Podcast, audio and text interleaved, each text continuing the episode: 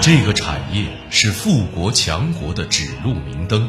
这个招商局真能如他所言，将我朝内江外海运输的红利从洋人那里夺回来。这项事业由无数人的生命铸成。小青草公主的决心不能动摇，就是死了也要投仇拉萨。征程上险阻重重，我们的誓言掷地有声。乘东风，展红旗，八一拿出高级轿车去见毛主席。幺零三九听天下为您带来系列节目《百年交通强国梦》。这里是幺零三九听天下，我是郭伟。话说，在一九一零年十月。在美国旧金山举办的国际飞行比赛上，一架自制飞机引起了在场观众的注意。在驾驶员娴熟的操纵下，飞机腾空而起，以一百零四公里的时速飞行到了两百一十米的高空。这可是人类航空史上不曾有过的飞行记录。所有人都不禁屏住了呼吸。在飞机缓缓降落在草坪上之后。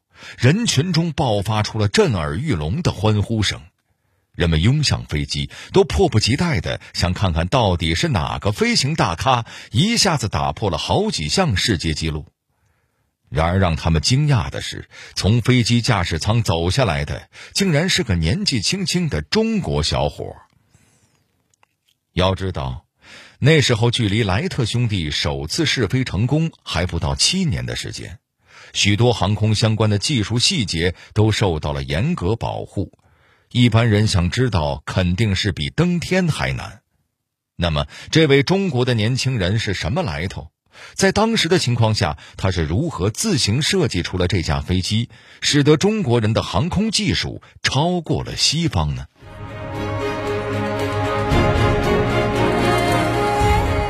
普通农民家的孩子如何成为了炙手可热的机械制造师？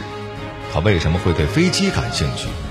在排华严重、技术保密的美国，一个中国人该怎么造飞机？他为什么会英年早逝？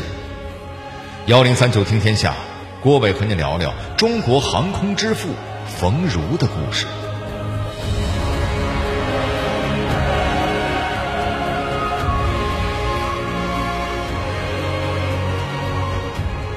一八八四年一月，在广东省恩平的杏浦村，一户普通农家诞下了一个男婴，父母给他取名为冯如，小名朱九。和大部分庄稼人一样，冯如的家境不算富裕，一家人靠着种田勉强糊口。几年之后，冯如被家里送到了乡村小学念书，打小聪明伶俐的他，也没给家里丢脸。学习成绩一直名列前茅，是班里出了名的三好学生。和只会死读书的小孩不一样，冯如平时还是个模型爱好者。在课余时间，他总爱摆弄些个小玩意儿，比如手边的火柴盒、竹木片什么的，再混上泥土、木棍之类的东西，就能搞出个小火车或者小轮船，足以震惊邻居和周围的小伙伴。可惜的是。学上了没两年，冯如的几个哥哥一个接一个的病倒了，家里的积蓄都拿去看病了，根本没钱再支持他上学。小冯如只好辍学回家帮父亲种田。正好这时，在美国旧金山做小生意的舅舅回家探亲，看小外甥一家的日子不好过，便在离开的时候把十二岁的冯如带去了美国。大洋彼岸大都市的一切让冯如看傻了眼，在家里放眼望去，只有无边无际的农田，而当时的旧金山，遍地都是大大小小的工厂，抬头一看，全是高耸的烟囱。冯如逐渐明白，自己和同胞之所以被西方列强欺负，是因为国家的工业不够发达。如果自己能够把这里先进的机械工艺带回中国，是不是就能够帮助祖国强大起来了呢？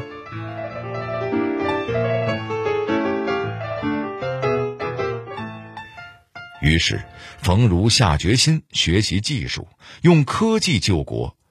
他白天在基督教会做童工，晚上回家还要学习英语和各种技术知识。那生活并不比在国内轻松。六年之后，冯如转去纽约攻读机械制造专业。他比之前学的更加刻苦，为了搞清楚一个小问题，经常研究到深夜。因为没钱交学费，课余时间他还要去打工，先是在船厂，后来又去发电厂和其他机械制造厂上班。可以说，冯如早早就体验了社畜打工人的艰辛生活。可值得一提的是，即便是这种情况下，他还能在学校保持优异的成绩，这绝对是当之无愧的学霸了。冯如就这样边学边做了五年，加上打小模型爱好者的天赋加持，他渐渐成为了精通三十六般机器的机械制造师。不仅具备广博的知识和实践经验，还能自行设计抽水机、打桩机、无线电收发报机等机器。顾客体验后纷纷给他打五星好评，冯如在圈里也成了小有名气的制造好手。然而这时，北卡罗来纳州传来消息，莱特兄弟发明的飞机试飞成功了。这件事深深刺激了冯如，为什么呢？因为甭管是传说中的嫦娥，还是把自己绑在满是炸药的椅子上想上天的万户，那都是咱们中国人无比渴望飞天的体现。如今，美国人抢先一步把它变成了现实，这让冯如寝食难安。就在莱特兄弟飞机问世的第二年，日俄战争爆发，中国东北沦为战场，刹那间生灵涂炭，民不聊生。冯如知道之后，心如刀绞。伤心之余，一个很多人觉得不切实际的念头从他脑海中闪过，而他也用尽了余生去实现这个想法。他究竟想到了什么呢？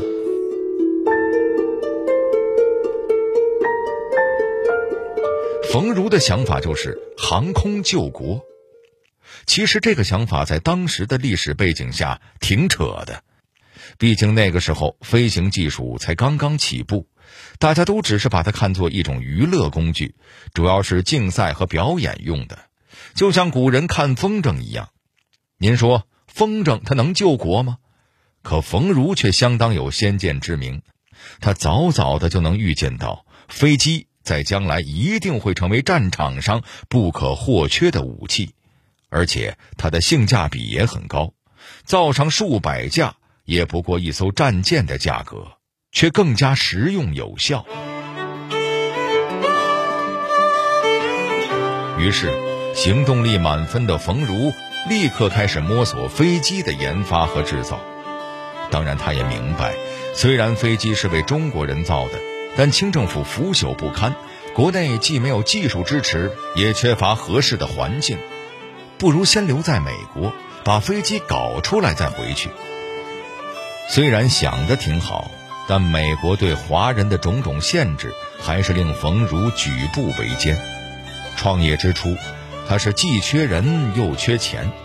想想也是，在上世纪初排华浪潮风起云涌的美国，一个中国人跟别人说自己想要制造飞机，谁听了都不会想要入伙吧。没办法，冯如只好变卖了自己所有值钱的东西，又跑到当地华侨中去募捐，这才筹到了一千美元。最终，他在美国奥克兰成立了广东制造机器厂。您别以为这个厂子有多大的规模，其实它只是一间不到八平米的小房子。场地解决了，核心技术变成了下一个难题。就像我们在开头所说的。航空作为前沿技术，早就被美国政府当作绝密封锁了起来。人家自己的科学家想知道设计和技术细节都相当困难，更何况是冯如这种名不见经传的中国机械师呢？那时候，想要学习与飞机相关的航空知识，冯如只能通过订阅《美国科学、航空学、航空器》这样的杂志学习。为了了解当时各国研制飞机的情况，吸取别人的长处，冯如把自己生活上节省下来的钱全部都用来买了报纸和杂志。他和几名助手起早贪黑，没日没夜地干了半年，终于。一架飞机真给他制造出来了。轰隆隆的马达声响起来了，第一次试飞开始。飞机离开地面，攀升至数丈高的时候，突然一个倾斜，狠狠地落在了地上。助手们吓了一跳，一边喊着冯如的名字，一边跑向飞机。好在冯如伤得不重。他从残损的机翼下钻了出来，仿佛刚刚只是摔了一跤，还面不改色地和朋友们说：“看来我们要从头研究了。”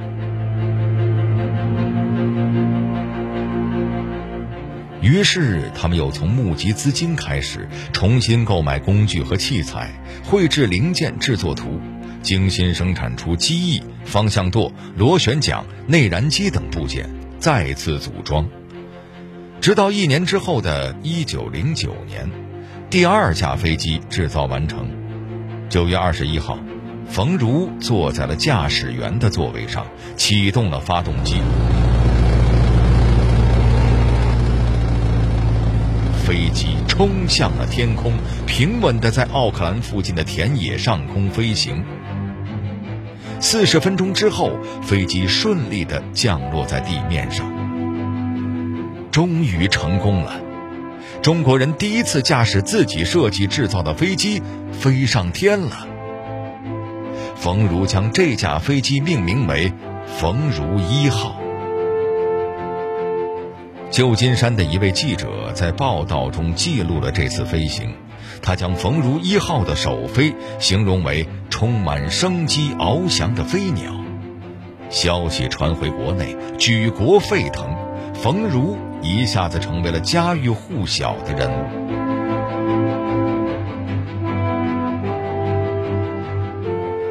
虽然成名了，但冯如并没有停止继续探索飞行技术的脚步。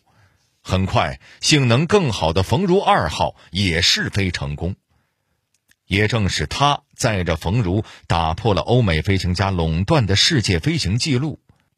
这下，冯如的名气更大了，全世界都认可了这位中国小伙的成就。美国的企业纷纷伸出了橄榄枝，想出重金把他永远留在美国；而英国航空企业的老板也想用黄金购买他的飞机设计技术资料。然而，冯如连看都不看，一一进行了回绝。他曾在家书中和父母说。不造出飞机，誓死不回国。如今，是时候启程了。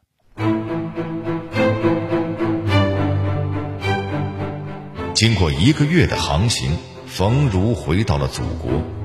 船刚到香港，他便受到了大清军舰极高规格的迎接。清政府这么热情，自然是希望冯如能够为朝廷卖命。那么，冯如是什么态度呢？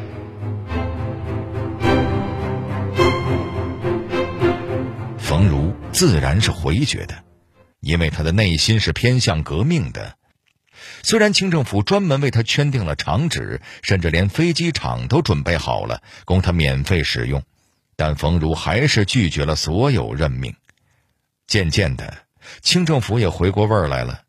原来你小子不愿意给我干活啊，还想白用政府的资源？做梦！于是，他们不仅取消了冯如的飞行表演计划，还派人密切监视冯如的行动。冯如没想到，自己历尽千辛万苦研制的飞机，回到祖国却被限制在家里，报国无门。正当他陷于苦闷之中的时候，辛亥革命爆发了，冯如终于看到了希望。他立刻决定协助革命军推翻清王朝，建立共和国。随着民国的成立，冯如终于接受了国民政府的任命，成为广东革命飞行队的飞机长。其实，早在冯如二号试飞时，孙中山就对这个小伙子青睐有加，如今更是想要大力培养他。他积极筹建南京机场，并在一九一二年二月举行了中国第一次航空飞行演习。虽然在这次演习中，冯如等人驾驶的飞机由于中途发生故障，在飞行数米之后被迫降落，飞机也有所损坏。不过，最终国内的报纸还是积极报道了飞行演习的消息。看到飞行技术受到全国人民的期待和支持，冯如一面感到了极大的鼓舞，一面也觉得肩上的担子更重了。他能做的就是响应革命政府的号召，埋头设计出性能更好的、能用于北伐的侦察飞机。一九一二年三月，他终于在广东烟塘制造出了中国本土的第一架飞机。一个月后，他驾驶着自制飞机，在家乡附近的广东台山举行了回国后的第一次飞行表演。飞机升空后。围观群众都被眼前的景象震撼了，这是他们第一次见到飞机，看见自己的同胞像报纸上说的那样，在空中翱翔。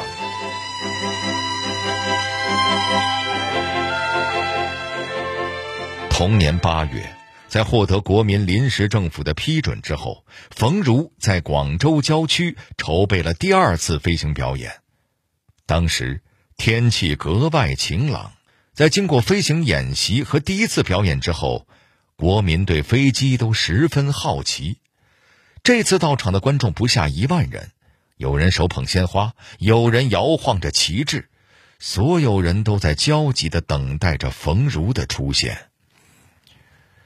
中午十一点左右，冯如出现在观众面前。他头戴飞行帽，身穿飞行衣，打扮得非常精神。这样年轻有为的机长，甭管是在当时还是放在我们现在，绝对能迷倒一大片小姑娘。在人们的欢呼声中，冯如简单的介绍了飞机的性能，然后登上飞机，升上了高空。飞机像银色的燕子一样，忽高忽低，忽左忽右的自由飞翔。看的观众们一会儿心提到嗓子眼儿，一会儿又放松下来，鼓掌叫好。一切都像冯如计划中的顺利进行，可他没想到一场意外即将到来。表演的最后，到底发生了什么呢？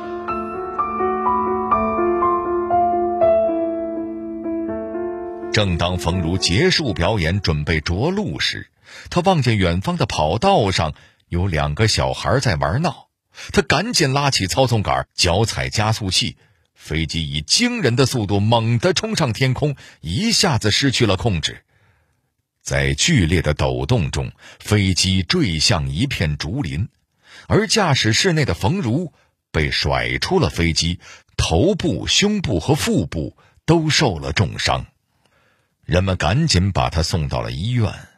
可由于表演当天是周末，主治医生都休假，而值班的医生医术平庸，冯如没有得到及时有效的救治，最后因为伤势加重，当晚便不幸去世，年仅二十九岁。在弥留之际，冯如留下遗言，勉励他的助手们不要因为自己的死而失去进取心。在技术的发展中，难免有所牺牲，千万不能因此而放弃继续探索的心气儿，一定要把中国的飞行事业搞上去。然而可惜的是，随着冯如去世，中国的航空事业竟然也一步步前。到了抗战时期，不仅没能实现飞机在中国军事上的运用，大批作战飞机甚至要从国外购买。如果冯如看到那样的局面，恐怕要再次悲痛欲绝、寝食难安了。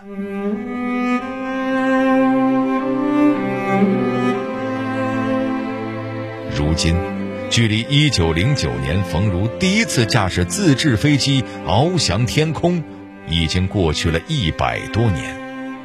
中国的航空事业早已一改解放前的落后，无数的研究成果不断涌现出来。就在前不久的2019年，由北航学生自主研发的无人机续航时间达到了三十个小时，创造了新的世界纪录。而这架飞机的名字叫做“冯如三号”。